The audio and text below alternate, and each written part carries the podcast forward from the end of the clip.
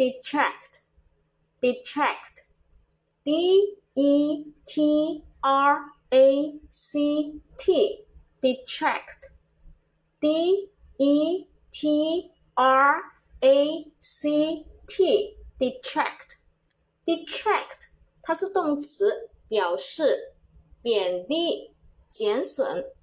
贬低、减损。时态变化，过去式呢是 detract，在后面加 ed；过去分词呢是 detract，在后面加 ed；现在分词呢是 detract，直接在后面加 ing；第三人称单数呢是 detract，后面直接加一个 s 给它就可以了。下面呢，我们重点来说一下这个单词的记忆方法。